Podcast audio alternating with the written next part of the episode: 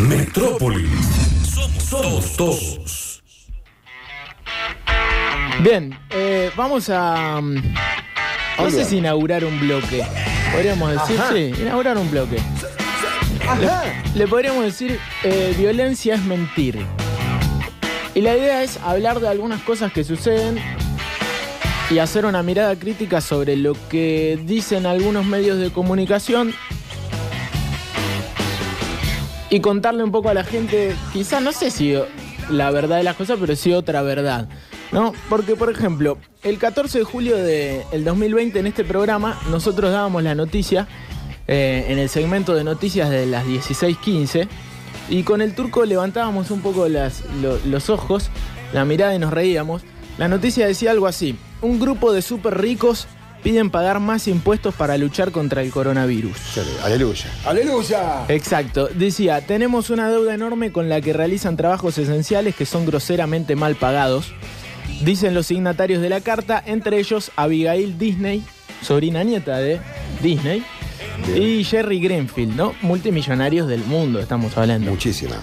La carta, como para entrar un poco en detalles, que fue lo que motivó a, a que su- surja este bloque, decía algo así como, no somos los que atienden a los enfermos en terapia intensiva, no somos los que manejamos la ambulancia, las ambulancias, no somos los empleados que se ocupan de llenar las góndolas o distribuir la comida puerta a puerta, pero tenemos dinero, mucho dinero, dinero que se necesita desesperadamente para que el mundo se recobre de la crisis y tenemos una deuda enorme con, la, con los que realizan trabajos esenciales que son groseramente mal pagados. Cualquiera de todas estas frases se pueden eh, meter en el discurso de la política argentina. Hay gente que tiene mucho dinero, hay gente que tiene muy poco dinero. Cada vez el mundo es un poquito más desigual, no sucede solamente en nuestro país, esta noticia lo demuestra. Eh, y increíblemente los trabajadores esenciales, por ejemplo los médicos y demás, son groseramente mal pagados. En todas partes del mundo sucede. Quizá en Argentina sucede aún escandalosamente como cualquier país que, que tiene un índice de pobreza tan grande y es subdesarrollado. El diario Clarín, el 26 de junio de 2019, tituló La crisis económica aumentó la brecha entre los más ricos y los más pobres. Diario Clarín. Las cifras del INDEC indican que en los últimos 12 meses aumentó de 20 a 21 veces la brecha de ingresos por persona entre el 10% más rico y el 10% más pobre. No hay dudas de que Argentina en los últimos tiempos es aún más desigual. Y quizá la crisis del coronavirus, que es una crisis que tiene a todo el mundo eh, en vilo, aumentó esto. Por eso es importante charlar y adelantarnos a un debate que se va a armar en la Argentina en las próximas semanas seguramente, porque hay una ley que va a tratar esto y está bueno hablarlo. No sé si tomar postura o sí, cada uno tomará su postura, pero sobre todo hablarlo. Porque eh, en un par de días va a empezar a sonar fuerte, ya está sonando fuerte, pero aún más, la ley o el proyecto de ley sobre eh, el impuesto a las grandes fortunas en la República Argentina. Pero antes vamos a ir al primer archivo, porque quizá el que desembocó todo este eh, discurso y esta charla y este debate que se va a hacer público fue el mismo Alberto Fernández, que hablando con Joaquín Morales Solá decía esto. Yo nunca me olvido que en febrero cuando estuve con Merkel, la pregunta que me hizo Merkel al terminar nuestra cena es, nunca entendí por qué en Argentina los ricos no pagan más impuestos. Bueno, tal vez en este momento los que más tienen podrían ap- apoyarnos un poco más al resto de los argentinos. Bien. Alberto Fernández, cortito, hablando con Joaquín Morales Solá, decía esta frase y empezaba a hablarse en los medios de comunicación. Vamos a citar a Susana Jiménez, la vamos a escuchar, no porque sea una palabra autorizada para hablar sobre la economía, pero sí porque habló sobre este tema y creo que sirve para despejar algunas dudas, ¿no? Porque las inquietudes que puede llegar a tener Susana Jiménez son las inquietudes de un ciudadano común, ¿no? Que, que- que tiene que ejercer sus eh, labores impositivas, tiene que... eh, Sí, ni hablar. Igual que todo, ¿no? Igual que todos, pero que más tiene, más pone.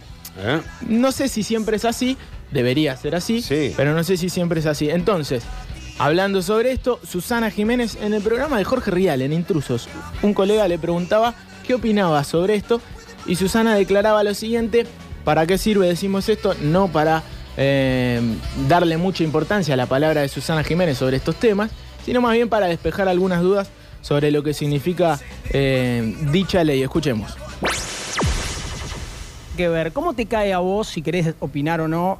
Es una pregunta que puedes no responder si no querés. ¿Cómo te cae la posibilidad de que en Argentina haya un impuesto del 1% a la riqueza o a las personas con mayor cantidad de bienes, un impuesto solidario, lo llaman algunos, que los más ricos pongan 1% por única vez para una especie de solidaridad con este momento del país? No creo nada a nadie, porque la única vez no existe, acá no existe la palabra.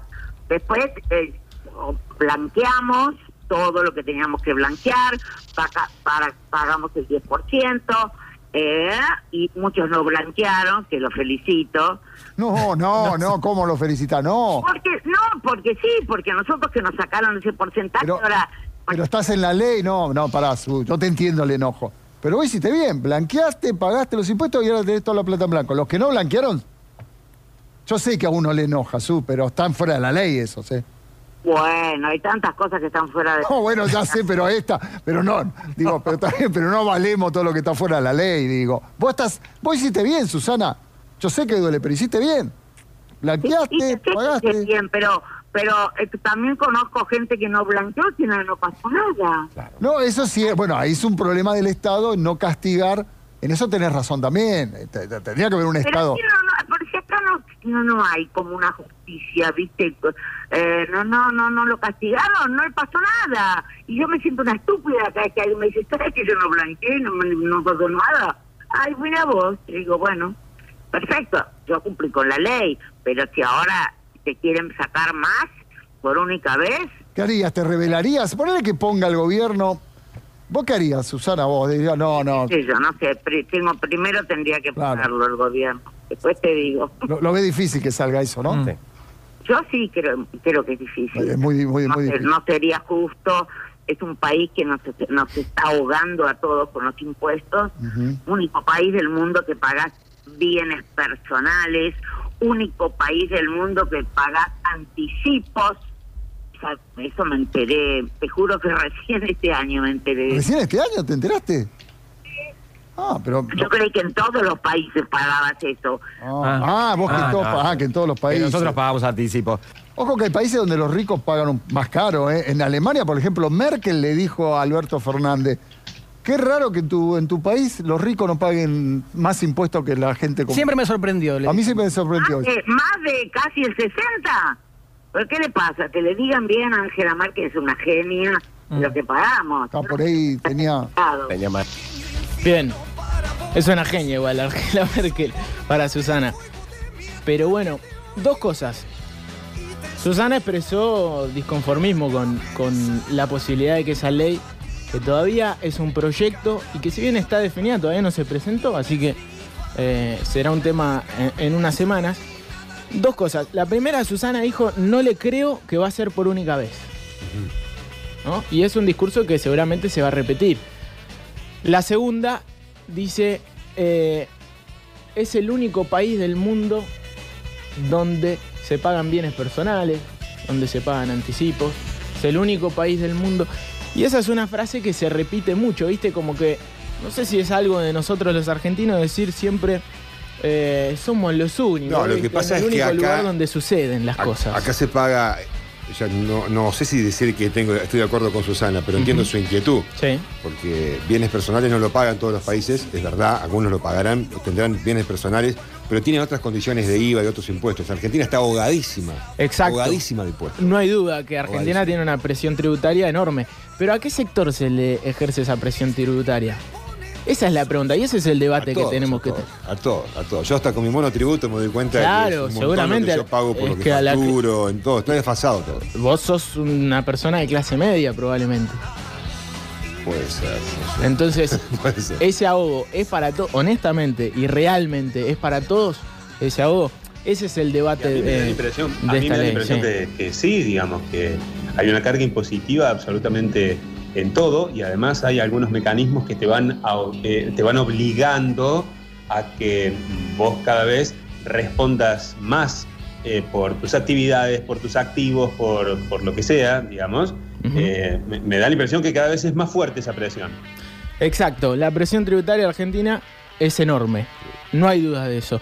Pero es interesante seguir hablando del proyecto de ley del impuesto a las grandes fortunas solamente para tener en cuenta de qué se trata esto. Este impuesto sería extraordinario, por lo tanto, cuando Susana dice, por ejemplo, no le creo Sí, sola va a ser una sola vez, no hace falta no creer porque es una ley. Las leyes para volver a hacer un impuesto como este tipo, si este es extraordinario, debería salir otra ley más que sea votada.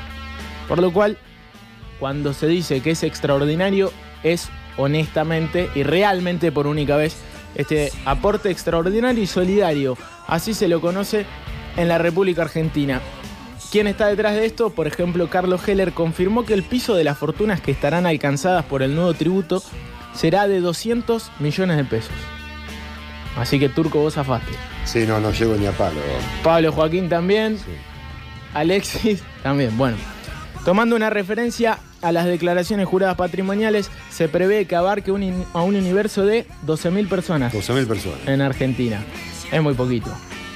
Bueno, pero juntan una buena plata entre todos. Sí, Y, pero es muy poco, Gustavo, también. Es muy poquito. es muy poquito. ¿Sabes cuánto se recauda? 4 mil millones de dólares. Exactamente, entre 3.000 millones de dólares y 5.000 millones de dólares. Todavía no se sabe cuánto se va a recaudar porque es obviamente eh, es una posibilidad y es un proyecto. Pero se recaudaría en el marco de una emergencia sanitaria inédita a nivel mundial como es una pandemia. Eh, la tasa a pasar será del 2% para quienes cumplan con el piso de 200 millones de pesos de patrimonio y el porcentaje será progresivo con un tope de 3,5. 3,5. Exactamente. Se tomará como base de los bienes personales declarados hasta marzo de este año. Interesante decir bienes personales, quiere decir eh, los bienes que tienen que ver con el patrimonio propio y personal, es decir, una casa, un auto, no una empresa, por ejemplo, de un empresario o la ganancia No una productiva de una sociedad, exactamente. Es sobre los bienes personales. Honestamente hay que ser rico para tener bienes personales por demás de 200 mil millones de pesos. Estamos hablando. Y cada una de estas personas aportaría, según eh, el piso que estaban mencionando, unos 4 millones de pesos.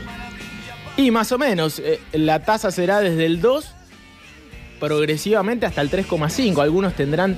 Lo que pasa, lo que sucede con esto es que hay mu- algunos de esos 12 mil que tendrán un piso por encima de los 2 mil millones. Sí, algunos 3.000, tendrán por el más. piso de Algunos más de 3 mil Muchísimo millones. más, muchísimo más, Turco. Sí.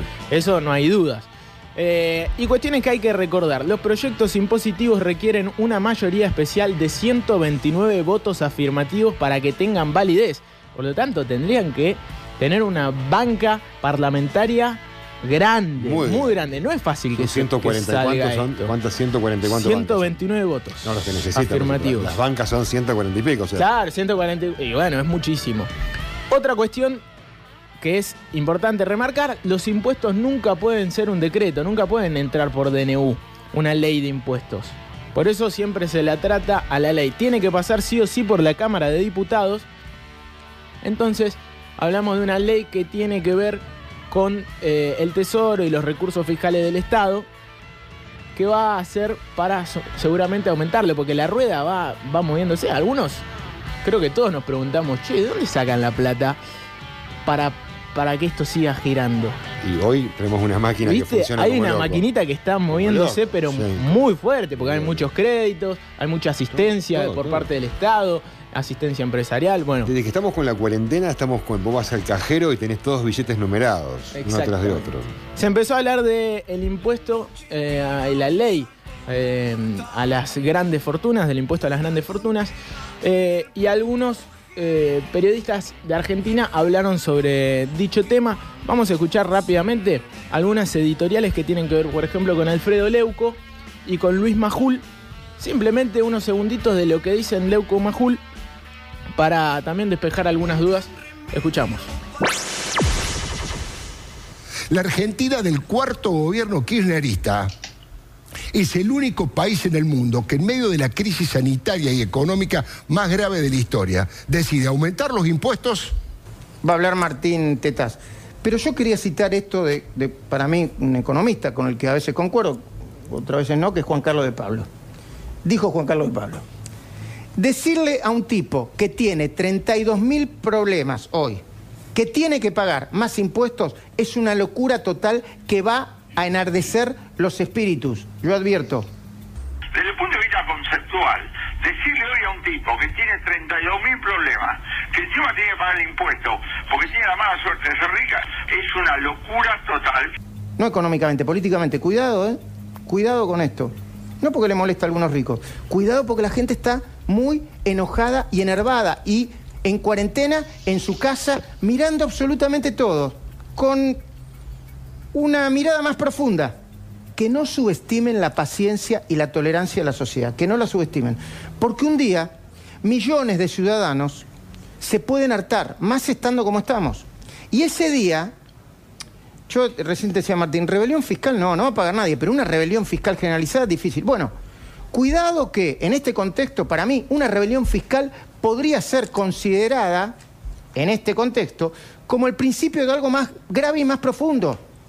Una especie de remake del que se vayan todos de diciembre del 2001, pero todavía peor con el contexto de una pandemia. No quiero ser pájaro de Malagüe. Bueno, dos cuestiones. Una, una frase que llama la atención, Turco, te reíste, la mala suerte de ser rico, que, que, llama la atención esa frase. Sí. Y la segunda, eh, la, bueno, por otro lado lo que decía Luis Majul, una especie de rebelión por parte de los ciudadanos. Si esto, honestamente, ¿a quién la está afectando esta ley de eh, impuesto a las grandes fortunas? A 12.000 personas. 12.000 personas. Que están por encima del piso de los 200 mil millones de pesos. O sea 200 que una, millones, 200. Una, una rebelión fiscal. 200 mil no, 200 millones de pesos. Exactamente. No eh, 200 mil. Por eso, por eso una rebelión fiscal, no, no creo, no, uno llama la atención que alguien diga esto. Y por otra parte, lo que decía Alfredo Leuco, prestigioso periodista, que decía eh, el único país del mundo que está aumentando impuestos o que está pensando en algo como esto. Vamos a escuchar un par de audios. El primero, Cámara de Diputados de España en el año 2011, España saliendo de aquella crisis, aprobando el impuesto al patrimonio, un impuesto que tiene que ver con eh, los bienes personales, que no es el mismo que es este. Por otro lado, vamos a escuchar un diario brasilero hablando sobre la misma ley en Chile en este año 2020 y por último, el discurso parlamentario de Pablo Iglesias, vicepresidente segundo de España 2020. ¿En ningún país del mundo se habla del impuesto a las grandes fortunas? Escuchemos.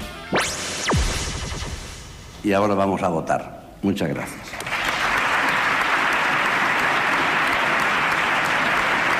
Y el Pleno del Congreso de los Diputados convalidó finalmente el decreto que recupera el impuesto de patrimonio exclusivamente para los ejercicios 2011 y 2012 y limitándola a los patrimonios superiores a los 700.000 euros.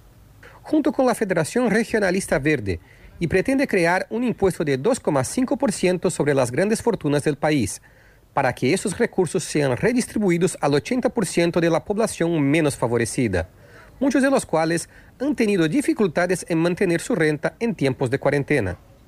La diputada Camila Vallejo explica que se trata de un impuesto transitorio que sería aplicado durante el periodo de emergencia para que los sectores más ricos sean parte de la solución en esta crisis sanitaria. Estamos hablando de un nivel de recursos importantes que nos permitiría duplicar o incluso triplicar las ayudas que desde el Estado hoy día se están generando. Eh, nuestro propósito es que con esta propuesta podamos mejorar las capacidades de atención económica y por lo tanto también sanitaria a las familias que hoy día tienen que quedarse en casa para poder cuidarse realmente. La propuesta fue aprobada en la Cámara de Diputados con 85 votos a favor, 19 en contra y 40 abstenciones. Práctico. Esto es clave al menos en dos sentidos. En primer lugar, para luchar contra uno de los grandes problemas estructurales de nuestro país, la desigualdad. A nadie, vote al partido que vote, le parece sensato que el 10% más rico de la población concentre más riqueza que todo el 90% restante.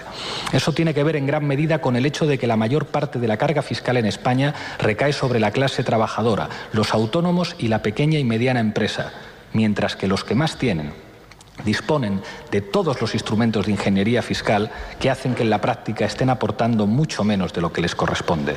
Si queremos luchar contra la desigualdad, señorías, necesitamos un sistema fiscal más redistributivo. Bien. Brasil hablando sobre el dicho impuesto en Chile. España aprobando una ley muy similar, la ley de patrimonio, saliendo de una crisis.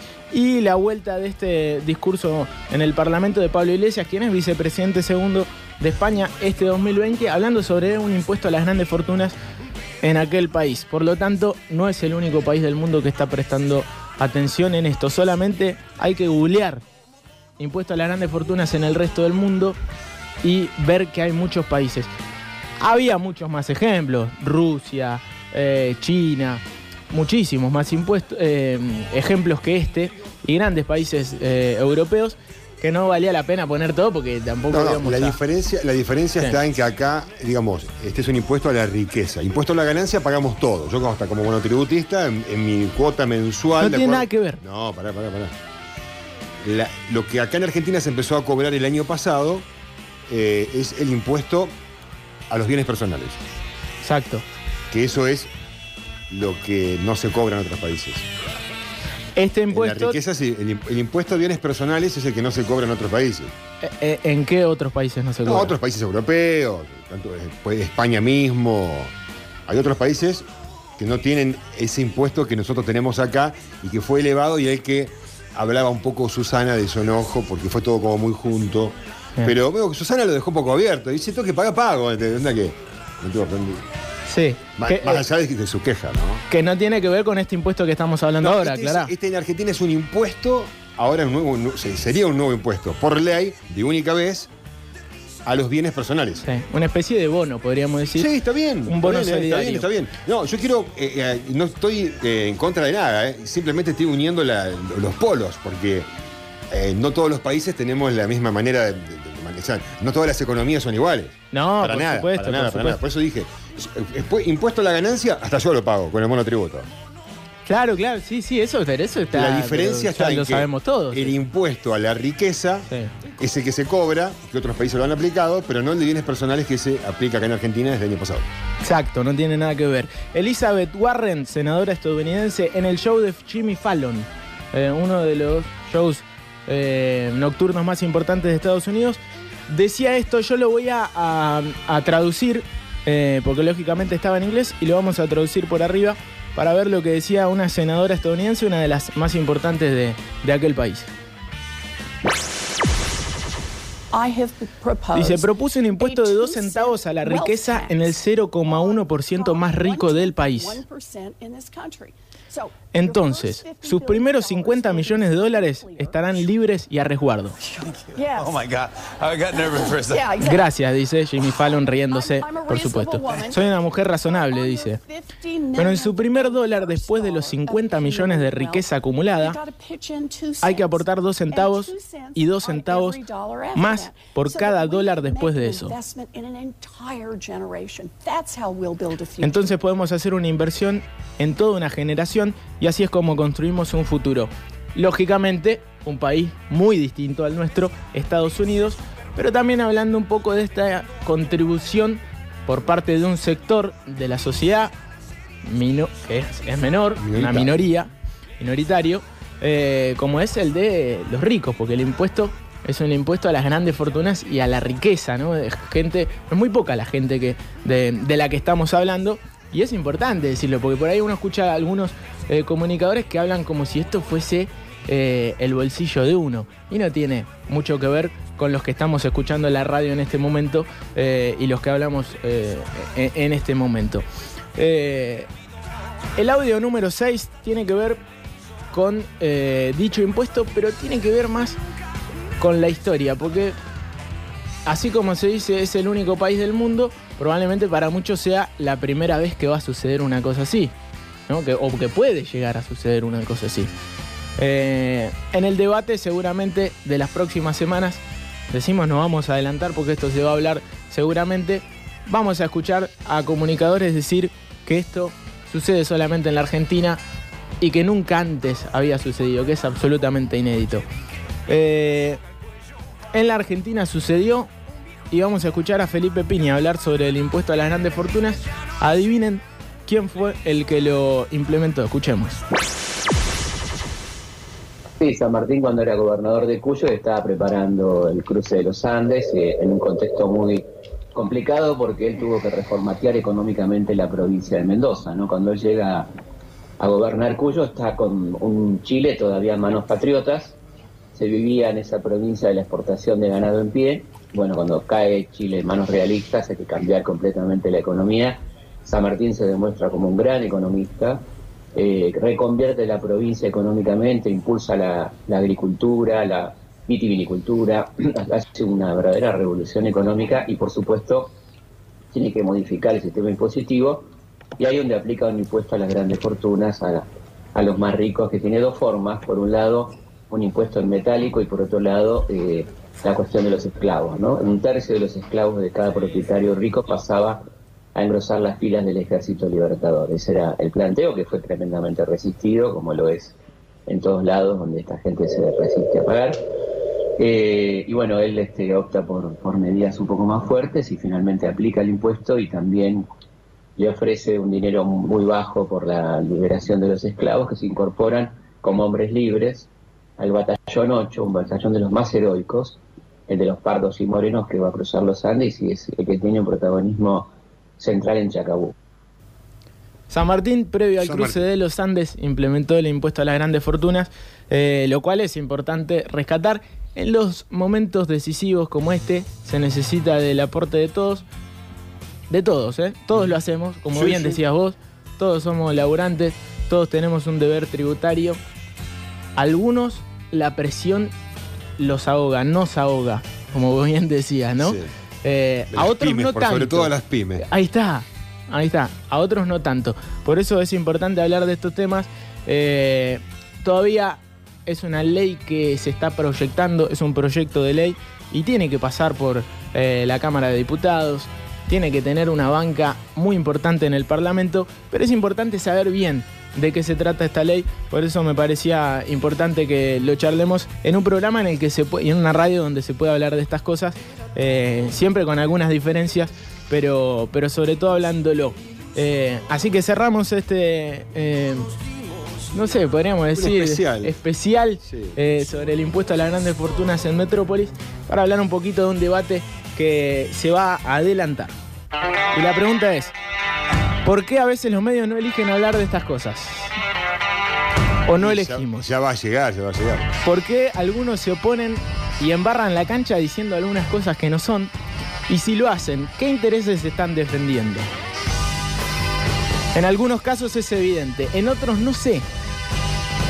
Y ese sí que es un incómodo importunismo, el de no saber, pero aún peor que no saber es mentir. Turco, violencia es mentir. Violencia. Mucha tropa riendo en las calles, con sus muecas rotas cromadas.